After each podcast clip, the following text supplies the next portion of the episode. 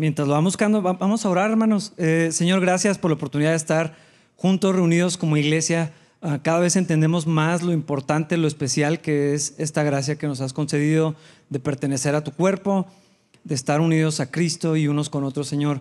Eh, yo te pido, Dios, que esta, esta mañana, Señor, al estudiar tu palabra, tú abras nuestro entendimiento, nos ayudes a comprender mejor ah, quién eres tú, Señor, y la obra que has hecho por nosotros. Ah, guíanos en este estudio, te lo pedimos en Cristo Jesús. Amén. Hermanos, hoy vamos a estar en el capítulo 3 de, de Efesios y Pablo va a continuar con esta línea de pensamiento del capítulo, del capítulo anterior, donde está hablando de la obra de Dios que incluye a los gentiles, a nosotros, los no judíos, ah, esa gracia tan especial que el Señor nos extendió para darnos un lugar por medio de Cristo en su iglesia. Ah, yo creo que a veces damos por sentado esto, eh, eh, esta comunidad, porque lo vemos a veces como algo nomás a lo que vamos. Pero es mucho más. Pertenecer a la iglesia de Cristo es algo importante, es una obra planeada por Dios para que existiera la iglesia y nos ha dado la misericordia de ser parte del cuerpo de, de Cristo. Y ahora nosotros, los gentiles, también llegamos a formar parte de esta morada donde Dios mora donde Dios vive mediante su Espíritu. La iglesia de Cristo es la habitación de Dios. Nosotros somos templo del Espíritu de manera individual, pero también colectiva. Es el espacio que Dios ocupa en, contraste o en con la presencia de Dios habitando en un espacio físico delimitado, en el territorio, el templo, el tabernáculo, esto que ya hemos platicado. Nosotros somos templo del Espíritu. Y como lo hemos mencionado antes, este plan de Dios, eh, la misma Biblia lo explica como un misterio, es decir, algo que estaba oculto esperando el momento de ser revelado y ese tiempo pues ya llegó y por la gracia de Dios somos parte de ese cumplimiento. Y ahora en esta sección de la carta, Pablo nos lleva a, a tener la conciencia de un panorama más amplio, mucho más amplio de las cosas. Nos presenta la realidad del reino espiritual desde un punto de vista que no siempre consideramos Ah, y aunque yo creo que siempre tenemos claro, Dios es espíritu, existe en un plano que se sobrepone y trasciende al reino material, eso, eso lo, sabemos, pero en ocasiones olvidamos que la realidad es mucho más de solamente lo que vemos, ah, como, como nos, nos limitamos a nada más lo que podemos percibir y olvidamos lo que es eterno y lo que es invisible. Sabemos que Dios existe, pero la, realidad espiritual es más amplia que, solamente nosotros y Dios. Ah, y vamos a ver que el plan de Dios es revelado a todas las personas para que puedan conocer a Dios, pero también este plan secreto, de acuerdo, así como lo describe la Biblia, se desenvuelve para que los seres que existen en el plano espiritual conozcan la multiforme sabiduría de Dios por medio de la iglesia. Es decir, el objetivo del plan de Dios no es meramente la iglesia, no es solamente la iglesia o la iglesia en sí misma, sino que la iglesia se convierte en un instrumento para que Dios sea glorificado en, el universo, en las alturas, al ver esta sabiduría desplegarse. Ahorita Pablo los va a ir explicando sobre esto. Y cuando lo ponemos en esta perspectiva, es, asombroso que somos una pieza pequeña, pero es importante. Uh, en un propósito muy, muy grande. Pertenecemos a algo mucho más grande. Y lo he mencionado otras veces, la iglesia de Cristo es mucho más amplia, más compleja, más diversa que simplemente capilla. Uh, esta es una, congregación, un, pedazo chiquito de algo mucho mayor ah, que de acuerdo al plan, al plan de Dios. Y Pablo, cuando menos, está maravillado de estas cosas conforme lo iba comprendiendo y escribe a los efesios para que ellos lo puedan entender y nosotros también podamos comprenderlo. Yo espero que, se logre eso, que nos unamos al apóstol Pablo y demos gracias y demos gloria al Señor por esta misericordia. Capítulo 3, versículos 1 y 2. Pablo dice, cuando pienso en todo esto, yo, Pablo, prisionero de Cristo Jesús por el bien de ustedes, los gentiles, a propósito, doy por sentado que ustedes saben que Dios me encargó de manera especial extenderles su gracia a ustedes, los gentiles Solamente por si no lo recordaban, Pablo escribió esta carta y otras más estando preso por causa del Evangelio de Jesús. Es cierto que tenía algunos privilegios, simplemente poder escribir estas cartas. Eh, mientras estaba impreso en, en, Roma, él podría realizar su ministerio, pero finalmente sí estaba encadenado. ¿Y cuál es la causa de estar eh, así? Predicar el Evangelio de Cristo a los gentiles. La predicación de Pablo, ya lo vimos en la historia de los hechos, causaba problemas de distintos tipos, pero no pasaba desapercibido por las personas que lo escuchaban. Algunos se convertían, recibían este mensaje, creían, muchos otros lo resistían, discutían con él, rechazaban el mensaje de Dios. Y sabemos, por lo que ya estudiamos, que Pablo sufrió muchas penas por este llamado que Jesús le dio. Persecución, intrigas, complots, amenazas de muerte, muchos enemigos, naufragios, azotes, golpes, apedreamiento, traiciones y cárcel. ¿Por qué seguía insistiendo en hacer esto si era tan difícil, si era tan complicado y sufría tanto? Es que Pablo estaba convencido de varias cosas. Una, que Jesús es el Hijo de Dios, que había sido crucificado, que fue sepultado, que resucitó al tercer día y ascendió al cielo y está sentado a la diestra del Padre. Además de eso, Pablo estaba seguro de su llamado, de su vocación para predicar este Evangelio, en particular para los gentiles. Él siempre iba primero a la sinagoga, pero su llamado era para los no judíos, para nosotros. Y lo que vemos en esta carta es que además de todo esto, Pablo está maravillado de lo que Dios está haciendo. Así que no solamente era obediencia, que sí era obediencia, sino que Pablo quería ser parte de la obra de Dios y quería ver la gracia de Dios obrando, salvando vidas, formando a la iglesia como una sola cosa, tanto de judíos como de, gentiles, los que estaban parte del pueblo de Dios y los que antes no éramos parte del pueblo de Dios. Una sola iglesia, una obra nueva un misterio que estuvo guardado por mucho tiempo, pero que ahora podemos conocer. Versículos 3 al 5. Tal como antes les escribí brevemente, Dios mismo me reveló su misterioso plan. Cuando lean esto que les escribo, entenderán la percepción que tengo de este plan acerca de Cristo. Dios no se lo reveló a las generaciones anteriores, pero ahora por medio de su Espíritu lo ha revelado a sus santos apóstoles y profetas. ¿Cuál es el escándalo de todo esto? Cuando vemos en la Biblia, en el Antiguo Testamento, hombres y mujeres por igual, solamente conocieron algunas piezas de lo que Dios les revelaba. Por ejemplo, Abraham recibió una promesa. Dios hizo un pacto con él y él recibió la promesa de que en su descendencia serían benditas todas las naciones de la tierra. Eso es muy emocionante. Pero, ¿cómo iba a ser eso? Abraham en ese momento ni hijos tenía, no habían podido tener hijos. ¿En qué momento va a pasar esto? ¿Le iba a tocar a sus hijos cuando Dios se los diera a sus nietos, a los hijos de sus hijos, etcétera? ¿Cuándo iba a ser esto? ¿Alcanzaría a vivir lo suficiente para ver la promesa de Dios? Pero Dios le había dicho que sus hijos serían tantos como las estrellas en el cielo, no se podían contar. Él tenía que confiar, Dios va a hacer lo, lo que dijo, pero quién sabe cuándo lo va a hacer, quién sabe cómo se va a ver eso. El rey David recibió un pacto también de parte de Dios en sus descendientes. Uno vendría y ocuparía el trono, un trono que sería para siempre, un reinado de paz, de prosperidad verdadera, de justicia real. ¿Cuándo? ¿Cuándo iba a pasar eso? ¿Sería con Salomón? ¿Sería con su nieto? ¿Sería con...? David no sabía cómo se veía esto, él, nomás tenía una, una parte de todo lo demás. Los profetas que hablaron de parte de Dios comunicaron mensajes y muchas veces tenían un cumplimiento presente eh, en, esa época, cuando menos, y otro que era futuro, que anunciaba y hablaba de cosas más grandes que lo que ellos iban a alcanzar a ver en sus días. Pero no sabían exactamente lo que estaban esperando. No lo sabían. Y así como dice Hebreos al final, el capítulo 11, donde está mencionando toda esta lista de hombres y mujeres reconocidos por, su fe, ah, incluidos en esta lista por, la fe que tuvieron el Señor, como confiaron en lo que Dios era y en lo que Dios dijo que iba a hacer. Pero ahí dice, debido a su fe, todas estas personas gozaron de una buena reputación, pero ninguno recibió todo lo que Dios le, le había prometido, pues Dios tenía preparado algo mejor para nosotros. ¿Imaginas eso? Lo que Dios preparó y que tenemos nosotros es mejor que lo que tenía Elías.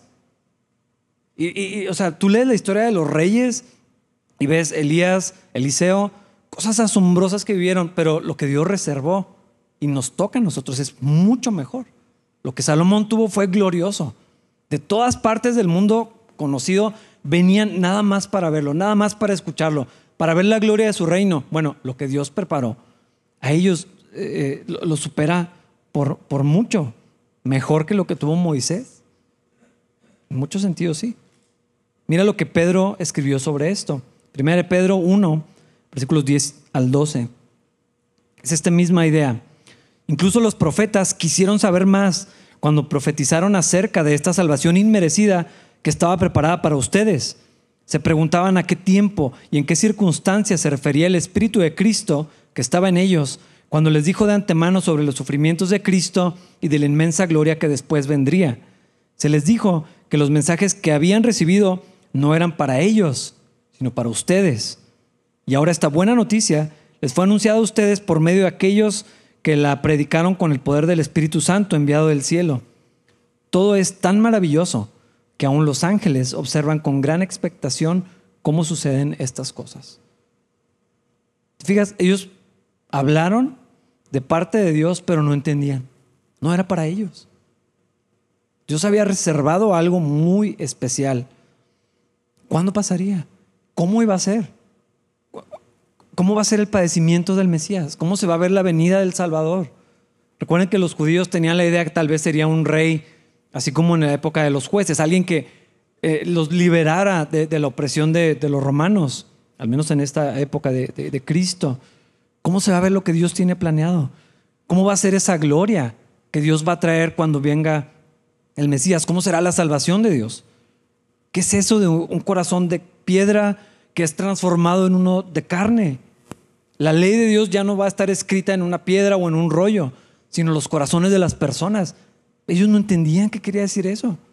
Era algo que los maravillaba, pero no podían ver más allá. Eso Dios lo resolvió para otra época, otras personas. Y lo que Pablo está diciendo es que somos nosotros. Este privilegio tan grande nos tocó a nosotros. Pero es tan grandioso, tan glorioso, y tan extraño en un sentido, en el mejor de los sentidos.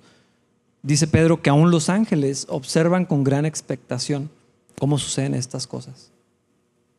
Están viendo. Y esta última expresión, pónganla a un lado, guárdenla porque es importante. Ahorita vamos a regresar a esto.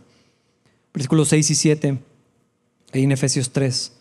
Y el plan de Dios consiste en lo siguiente. Tanto los judíos como los gentiles que creen la buena noticia gozan por igual de las riquezas heredadas por los hijos de Dios. Ambos pueblos forman parte del mismo cuerpo y ambos disfrutan de la promesa de las bendiciones porque pertenecen a Cristo Jesús.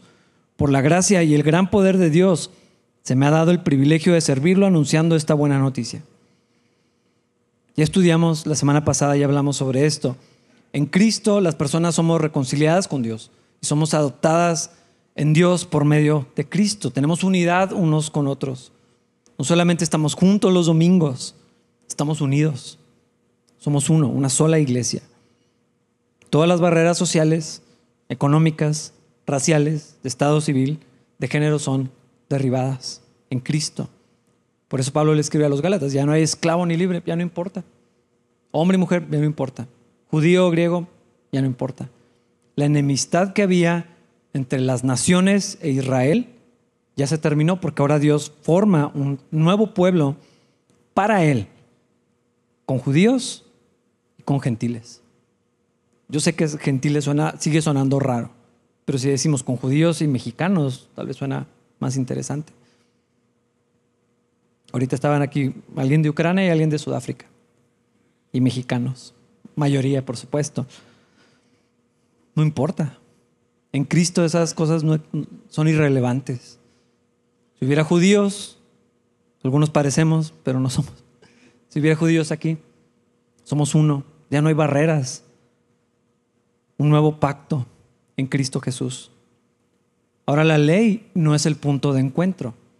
Cuando vemos el Antiguo Testamento, Raab, Ruth y todas las otras personas que fueron aceptadas, que fueron incluidas el pueblo de Dios tenían que cumplir con los mandamientos. Si quieres servir al Dios verdadero, esto es lo que tienes que hacer. Ahora ya la ley ya no es el punto de encuentro, ahora es Cristo mismo. El antiguo sistema de la ley desaparece para dar lugar a algo muchísimo mejor, un nuevo pacto por medio de la sangre de Jesús. Ya no es la obediencia la que nos hace justos delante de Dios, sino la fe. Y resulta que siempre había sido así. El punto de la ley no era la mera obediencia, era la confianza. Tenían que confiar en Dios, su lealtad, su fe tenían que estar en Dios para que pudieran obedecerlo. Y ahora los judíos, que sí eran el pueblo de Dios, y los gentiles, los mexicanos, que no éramos el pueblo de Dios, somos un solo cuerpo. Recibimos las riquezas de Dios, las promesas de Dios. Y Pablo comenzó esta carta describiendo estas bendiciones espirituales que tenemos. Dice toda clase de bendiciones espirituales. Todas las riquezas que tenemos en Cristo. Dios nos amó, Dios nos eligió, somos adoptados, estamos unidos a Él, sellados con el Espíritu Santo. La presencia de Dios habita en nosotros, que somos el templo de Dios. Y Pablo se sentía honrado de llevar este mensaje. Cuando Pablo veía estas verdades, él quería participar y, se sentía agradecido. Dios, gracias, porque soy el mensajero, al menos el, el primero, para llevar este mensaje a las naciones. Nosotros podemos hacerlo también. Versículos 8 y 9. Aunque soy el menos digno de todo el pueblo de Dios, por su gracia Él me concedió el privilegio de contarles a los gentiles acerca de los tesoros inagotables que tienen a disposición por medio de Cristo. Fui elegido para explicarles a todos el misterioso plan que Dios, el creador de todas las cosas, mantuvo oculto desde el comienzo. Pablo no está hablando con falsa humildad. Tenía una perspectiva correcta de sí mismo. No estaba envanecido pensando que era alguien especial o importante. No se atormentaba tampoco por su pasado. Presentaba esta cara de falsa humildad. Porque las personas tenemos estas tentaciones, pero Pablo sabía muy bien quién era él en Cristo, una persona nueva, perdonada, justa delante de Dios y útil en las manos de Dios, como cualquiera de nosotros si estamos en Cristo. Y también sabía que Jesús le había perdonado una lista enorme de ofensas. Él lo sabía, él no olvidó lo que pasó. Y él dice, yo perseguí a la iglesia de Cristo, en mi ignorancia, pero como quiera lo hice. Pero se sabía perdonado. Una perspectiva muy correcta. Sí hice eso, pero ya no soy eso. Sí ofendí a Dios, pero ya me perdonó. En pocas palabras, entendía que no era digno, pero recibía por fe la gracia y el amor de Dios. Por esa misma fe obedeció el mandamiento que Dios le dio de llevar el Evangelio a los gentiles. Pero ese mandamiento, hermanos, también nosotros lo tenemos. Pablo estuvo comisionado de una manera especial Recuerden, en la formación de la iglesia, en lo que estaba sucediendo, alguien tenía que salir de Israel para llevar este, este mensaje a, los gentiles. Pero ahora estamos en otra época. Ya no estamos en Hechos 10. Todos estos años el Evangelio ha avanzado y, y tenemos este privilegio. Es una orden, tanto como es un honor. Pero definitivamente no es una opción para algunos solamente. El Señor fue muy claro con los discípulos cuando les dijo, ustedes van a ser mis testigos le hablarán la gente acerca de mí en todas partes, en Jerusalén, por toda Judea, en Samaria y hasta lo último de la tierra. Vayan y hagan discípulos a todas las naciones. O sea, judíos y gentiles unidos en una cosa nueva que es la iglesia, la iglesia de Cristo, una nación santa, el pueblo adquirido por Dios, pero tenemos una misión. Hay un propósito también en esto. El plan de Dios de reunir a todas las naciones en sí mismo no se ha completado todavía, está en, proceso. Y hermanos, desde esta perspectiva estamos viviendo un tiempo increíble. Estamos viendo desenvolverse y ejecutarse el plan de Dios. Y, somos parte de eso. Fuimos escogidos para ser incluidos, pero también para ser usados por Dios mientras e, e, esto está sucediendo en este mismo momento. Al ser miembros del cuerpo de Cristo, parte de la iglesia, tenemos esta tarea en nuestras manos, es nuestra responsabilidad, es nuestro privilegio participar para que las naciones puedan conocer el mensaje del Evangelio, que puedan conocer a Cristo. ¿Cuál es tu parte? ¿Qué vas a hacer tú en esa obra? Algunos tienen que salir, ir lejos, otros más allá de la ciudad, no tan lejos. Otros no vamos a salir. Pero Dios tiene una parte que te toca a ti.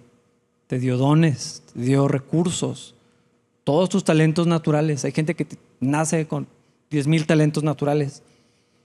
Hay gente que desarrolla capacidades o son aprendidas. Dones espirituales, tu tiempo, tus recursos, todo eso es de Dios. Si le perteneces a Cristo, todo lo que tú tienes y todo lo que tú eres es de Cristo. Y no es nada más para ti. Si lo puedes disfrutar, claro que sí. Lo puedes usar y bendecir a tu familia, por supuesto. Pero Dios te dio eso para que lo uses en la obra que Él está haciendo, que lo pongas a su servicio. Dios te quiere usar a ti. Dios te escogió a ti. Te llamó para anunciar las virtudes del que nos llamó de las tinieblas a su luz admirable.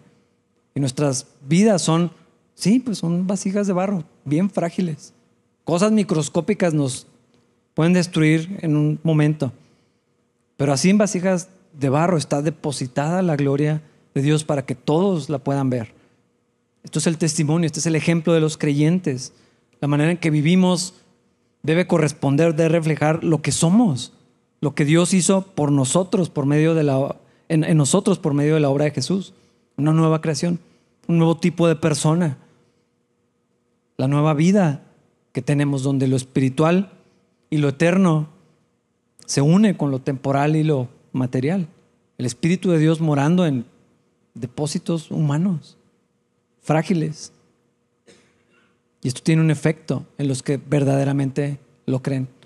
Las personas del mundo pueden ver que realmente hay algo diferente, que hay algo especial sucediendo en los cristianos. Es Cristo mismo. ¿Cómo no va a ser algo especial? Esto no tiene que ver con orgullo. No es que pensemos que nosotros somos algo. Es que Dios en nosotros. Claro que eso es importante. Claro que es especial. La presencia de Dios morando en, en nosotros. Somos el instrumento para desplegar la gloria de Dios y mostrarla al mundo. Pero no, es solamente eso lo que Dios tiene preparado, lo que Dios está haciendo. Hay más testigos que solamente nuestra familia o nuestro círculo inmediato. Pero estoy seguro que casi nunca pensamos en eso. Es más, tal vez algunos no lo sabían. Versículos 10 y 11. El propósito de Dios con todo esto fue utilizar a la iglesia para mostrar la amplia variedad de su sabiduría a todos los gobernantes y autoridades invisibles que están en los lugares celestiales. Ese era su plan eterno que Él llevó a cabo por medio de Cristo Jesús nuestro Señor. Si lo notaste, ¿a quién quiere mostrar su sabiduría? A los gobernantes y autoridades invisibles que están en los lugares celestiales. La iglesia es el instrumento para mostrar la gloria de Dios a las naciones y recuperar a las naciones, sí, reunidos en Cristo como parte de la iglesia, pero Dios quiere mostrar la variedad de su sabiduría. La palabra griega que utiliza aquí tiene las ideas más que variedades, intrincado, complejo, de gran belleza de la sabiduría de Dios. La abundancia, la, lo que puedes ver en la mejor pieza de arte, cuando, cuando puedes entender que hay técnica, que hay texturas, que hay colores, que hay inteligencia, que hay un diseño y, toda esa diversidad, e, esa es la palabra que está utilizando aquí, como arte, pero es celestial, es divino, de la sabiduría de Dios. Que todos estos seres puedan ver lo complejo, lo diverso, lo hermoso, lo maravilloso, lo increíble que es la sabiduría de Dios.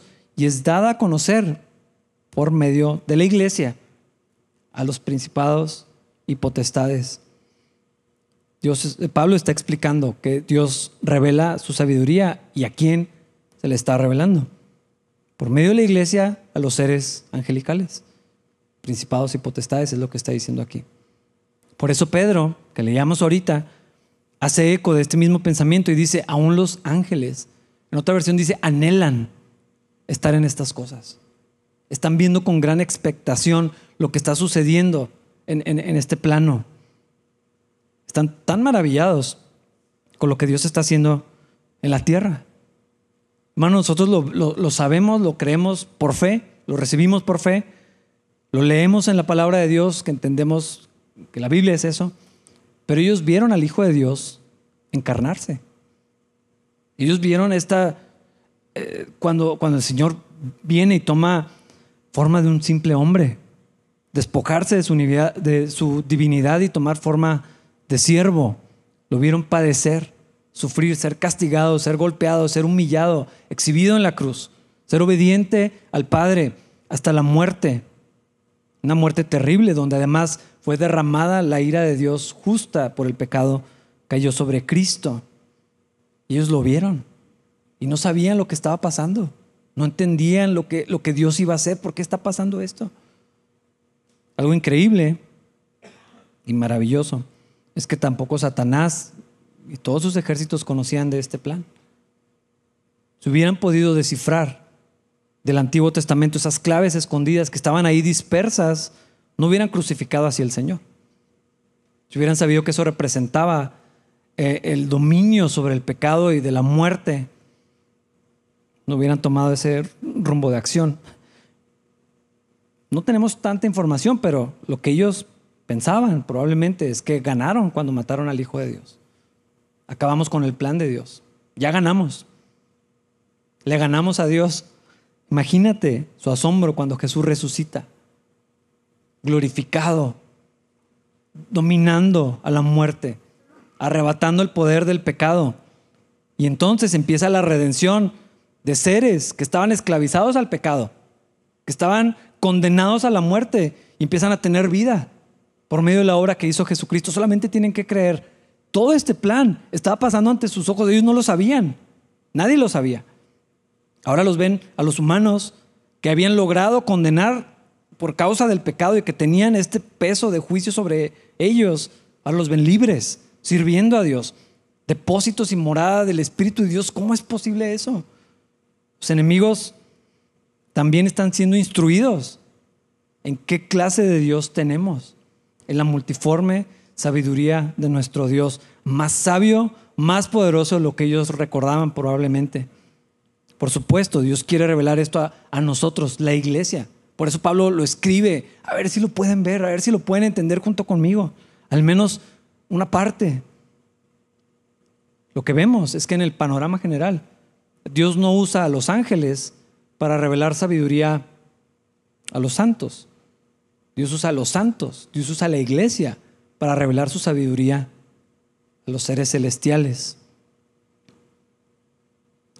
Esto nos recuerda, hermanos, que estamos llamados a algo mucho más grande que nuestra propia salvación individual, que pertenecemos a un plan más grande que algo como ir a la iglesia los domingos nos recuerda o nos enseña, depende de qué tanto sabías de esto. Una verdad importante, estamos rodeados de seres espirituales invisibles que están mirando atentamente lo que sucede aquí.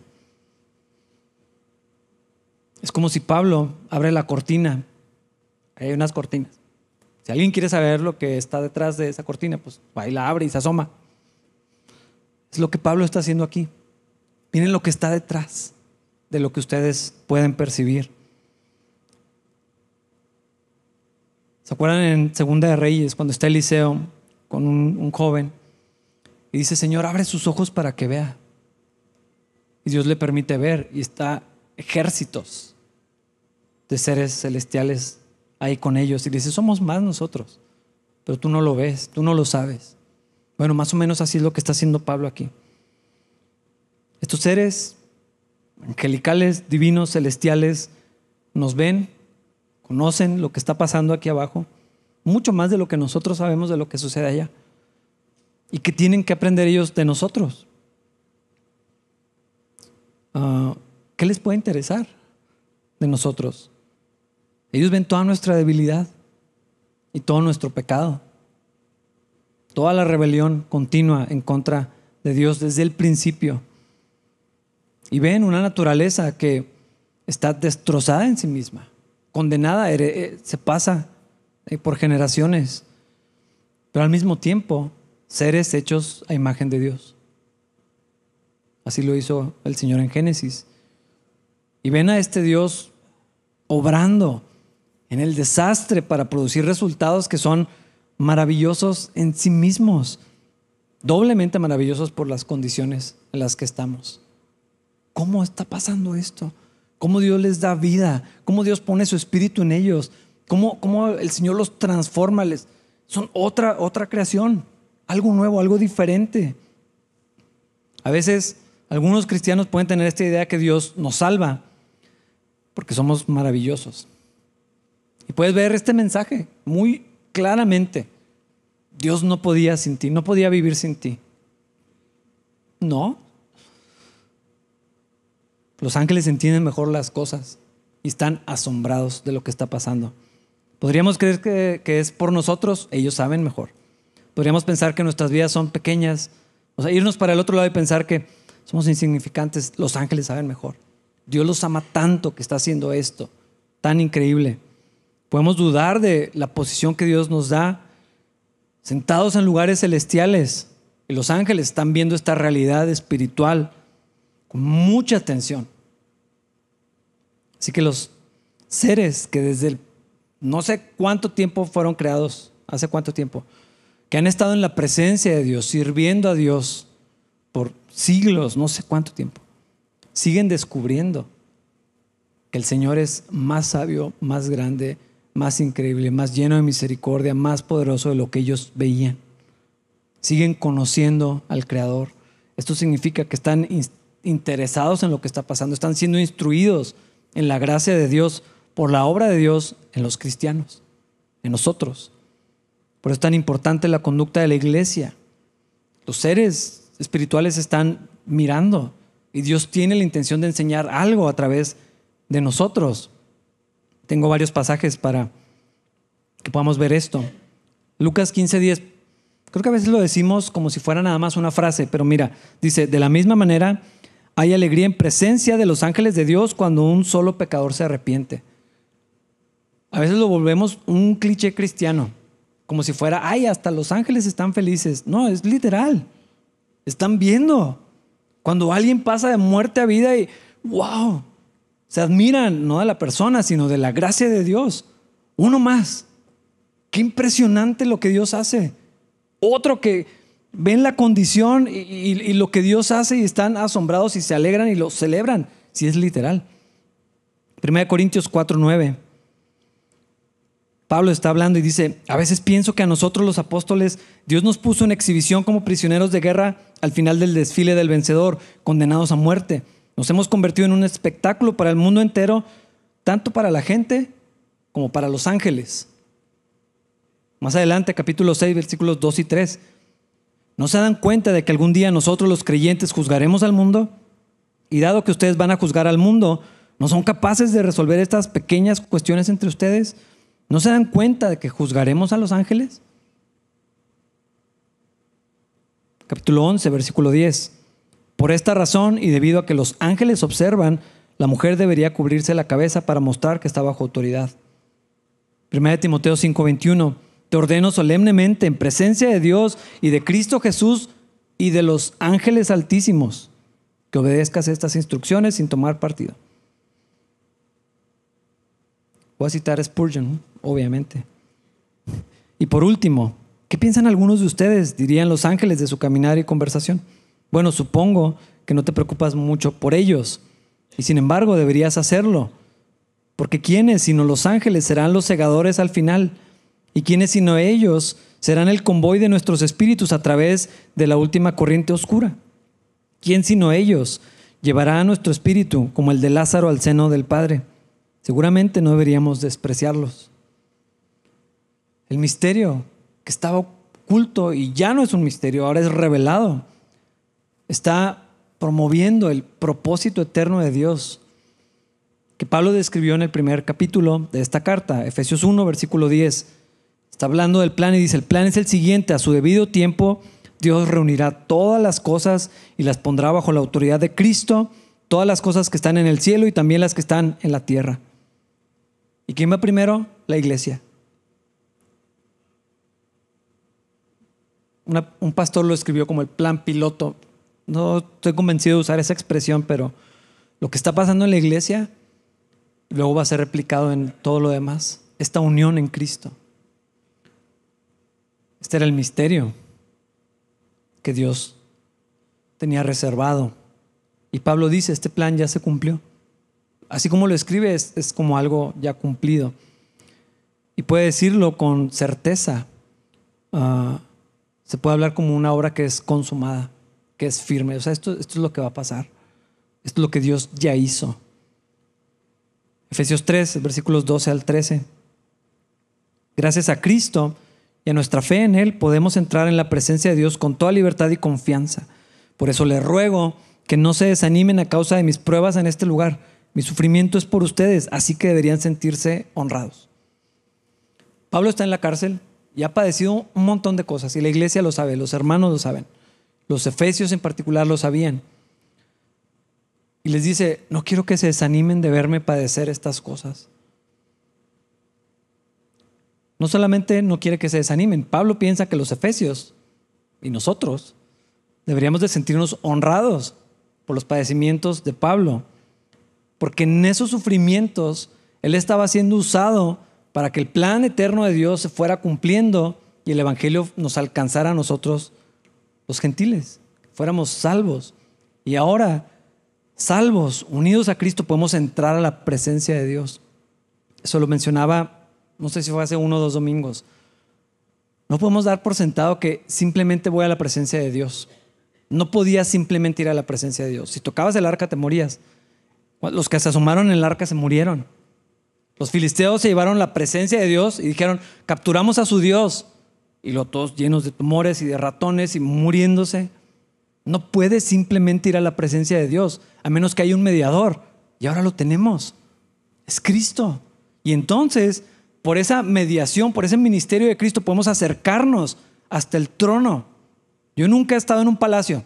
No sé si algún día voy a poder ir a uno. Pero alguien no podía llegar y voy a hablar con el rey. No podías entrar simplemente a la presencia del rey. Necesitabas permiso. Era una gracia que te dejaran entrar. ¿Cuánto más acercarte? Y lo que Pablo o la Biblia describe es que podemos ir hasta la, hasta la mera presencia, hasta delante del trono de Dios y hablar con Él y tener comunión con Él y presentarle nuestras cargas y agradecerle en persona. Hermanos, cuando estamos cantando, no es saber si la canción llega hasta el cielo. Estamos en la presencia de Dios por la mediación de Cristo Jesús. Tenemos ese privilegio de venir con libertad y con confianza. ¿Por qué algunos no lo hacen? Porque algunos siguen pensando que Dios tiene cosas más importantes de qué ocuparse. Y oraste por esto. No, es que pues, estos problemas a Dios que le van a importar. Tiene tantos problemas en el mundo. Como si fueran cosas menores para el Señor. Algunos no se sienten bendecidos. Pues Dios no me ha bendecido tanto. Aquellos sí están bendecidos. Esta familia, tú estás bendecido. Yo puros problemas. Pablo desde el principio en la carta está tratando de que veamos todo lo bendecidos que estamos en Cristo Jesús. Ningún creyente se puede atrever a decir que no está muy bendecido, más que bendecido por toda la obra de Cristo Jesús. Porque algunos no están agradecidos. Porque algunos están al contrario frustrados, con amargura, con preocupaciones, con resentimiento, cuando todo lo que Dios ha hecho para que podamos llegar a la presencia de sí mismo por medio de Cristo. Algunos no ven lo privilegiados que somos de ser parte de la iglesia de Cristo. Y siguen viendo a la iglesia como una tarea, como una responsabilidad que prefieren no tener. O cumplirla cuando quede tiempo y energía suficientes. En lugar de verlo como el honor que Dios nos hace de darnos un lugar en su mesa. Imagínense ver la oportunidad de sentarnos a la mesa de Cristo y verlo como, ah, tengo ganas de... Tengo otras cosas que hacer. Necesito ganar más dinero me quiero levantar tarde. Tengo cosas que hacer. Algunos no aman a la iglesia. Yo creo que el propósito de Pablo es que veamos lo valioso que es ser parte de la iglesia. Lo importante, lo trascendente. Todo lo que Dios ha hecho para que la iglesia exista y nos hace parte de ella. Y todavía decimos, ay, no sé, sin amor por la iglesia en lugar de verlo como ese gran plan de Dios. que estaba oculto, que los profetas, que los hombres y mujeres de Dios anhelaban entender. ¿Cómo va a ser Dios eso? ¿Cómo va a pasar? ¿Cuándo va a ser? ¿Me va a tocar verlo? ¿Será mis hijos? ¿Será mis descendientes? ¿Cuándo va a venir esto? Quisiéramos ver lo que Dios está haciendo. Y ahí están los ángeles maravillados de lo que Dios está haciendo en la iglesia. Y nosotros, la iglesia, ah, no sé. Es una invitación tan grande. Hay literal una parábola que habla de esto. Viene la invitación, el honor. Estoy ocupado. los mismos pretextos siguen siendo los actuales, los que vienen en esa. Yo sé que es el rey, yo sé que es importante, yo sé que no invita a cualquiera, pero no, ahorita no puedo. Estamos tan ocupados, tenían cosas que hacer y nosotros también, estaban cansados y nosotros también. Cuando es algo tan glorioso, tan grande. En contraste, vemos la actitud de Pablo, que nos motiva, que nos anima a responder de la misma manera que lo hace, versículos 14 al 16. Cuando pienso en todo esto, o sea, Pablo, recuerden que está escribiendo esta carta. Tal vez se lo está dictando a alguien, pero está brotando de su, de su corazón y dice, cuando pienso en todo esto, caigo de rodillas y elevo una oración al Padre, el creador de todo lo que existe en el cielo y en la tierra. Pido en oración que de sus gloriosos e inagotables recursos los fortalezca con poder en el ser interior por medio de su espíritu. Yo creo que Pablo lo decía figurativamente en la humildad de su corazón, pero también literalmente. Yo creo que sí, literal, se tiraba al piso, maravillado de las cosas que Dios estaba haciendo, agradecido profundamente por la misericordia de Dios y de ver el plan de Dios, la sabiduría de Dios, la misericordia de nuestro Dios. Y oraba con fervor para que sus hermanos, nosotros, entre ellos, pudiéramos ver estas cosas y creerlas de verdad y vivir de acuerdo, de una manera que sea correspondiente a esa fe que decimos que tenemos. Que podamos ver toda la gloria de Dios en esto. Y Pablo oraba con confianza, según la voluntad de Dios. Esto es lo que Dios quiere, oro que así sea que estén firmes, que lo crean, que lo vivan. No podemos orar con eficacia si no entendemos el propósito de Dios, pero si oramos conforme a la voluntad de Dios, bueno, así estaba orando Pablo. Él sabía que era lo que Dios quería, que ellos lo vieran. Y Pablo también. Versículo 17. Entonces Cristo habitará en el corazón de ustedes a medida que confíen en Él. Echarán raíces profundas en el amor de Dios y ellas los mantendrán fuertes. Hermanos, nada en la vida cristiana va a funcionar a menos que tengamos fe. No va a haber cambios, no va a haber fruto, no va a haber vida, no va a haber gozo a menos que tengamos fe. La madurez, el crecimiento, la estabilidad, la firmeza van a venir conforme nuestra fe se profundice, se, afiance en nuestra comunión con Dios. Ninguna disciplina espiritual va a lograr esto. Ningún catálogo de obras va a lograr esto. No es nuestra buena obediencia, es nuestra fe. Y lo que Pablo está orando, que estén firmes, que estemos firmes en lo que creemos.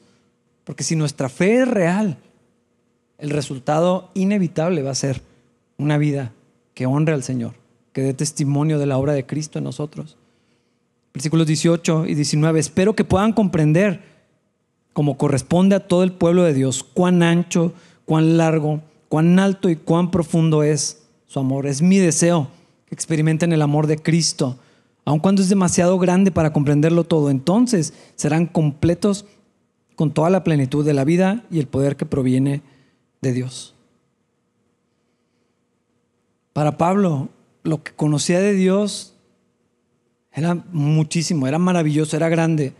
Y luego se acercaba más y descubría que era más amplio de lo que él había entendido. Y entre más se acercaba, más veía que no lo alcanzaba a comprender todo. Es demasiado, es muchísimo. Y entre más cerca de Dios estaba, más asombrado. No decía, ay, pues ya me falta menos por conocer. Era lo contrario. El amor de Dios es tan grande y, y Él ora y anhela y espera. Y hermanos, yo también, que podamos ver cada vez más, cada vez mejor el amor de Dios tan grande, tan amplio como para incluir a cada persona. Estoy citando a un pastor. Lo suficientemente largo para durar toda la eternidad, lo suficientemente profundo como para alcanzar al peor pecador. El amor de Dios es lo suficientemente alto como para llevarnos al cielo hasta la presencia de Dios. Pero hermanos, eso solamente lo puedo recibir por fe. Lo tengo que creer. No hay otra manera. Y quiero terminar nada más leyendo los últimos dos versículos porque esta doxología es perfecta. Y ahora, que toda la gloria sea para Dios, quien puede lograr mucho más de lo que pudiéramos pedir o incluso imaginar mediante su gran poder que actúa en nosotros. Gloria a Él en la iglesia y en Cristo Jesús por todas las generaciones, desde hoy y para siempre. Amén. Vamos a ponernos de pie para orar. Señor, gracias. Dios, no sé ni qué más decir. Gracias, Señor, por todo lo que has hecho. Eres un Dios que no alcanzamos a comprender, pero que sí podemos conocer. Dios, tu amor es tan grande, tan vasto, tan profundo. Señor, abre nuestros ojos para que podamos verlo. La gracia que nos has extendido, Señor. Tanta misericordia, tanto amor, tanta paciencia, Señor. Un sacrificio tan grande y tan costoso para que esto pudiera ser posible, Señor. Que pudiéramos conocerte y encontrar vida en ti. Señor, tu propósito es mayor de lo que pensábamos, más complejo de lo que podamos entender. Nuestros sentidos no alcanzan, Dios, para ver todo lo que está sucediendo en el plano espiritual, Señor. No vemos ni siquiera lo que está pasando en nuestro vecino. Pero Señor, creemos que tú estás obrando, que tu plan es glorioso, que vas a cumplir lo que dijiste que harías, Señor, y que está pasando ahora mismo. Que podemos ser parte de tu obra, Señor. Es un honor enorme. Gracias por ese lugar que nos diste en tu mesa, Señor. No permitas que jamás lo demos por sentado.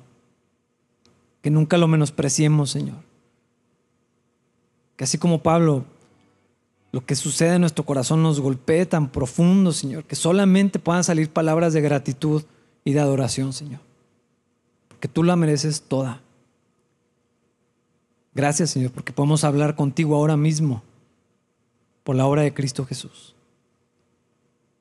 En el nombre de tu Hijo, Señor, te agradecemos y te adoramos con todo nuestro corazón, Señor.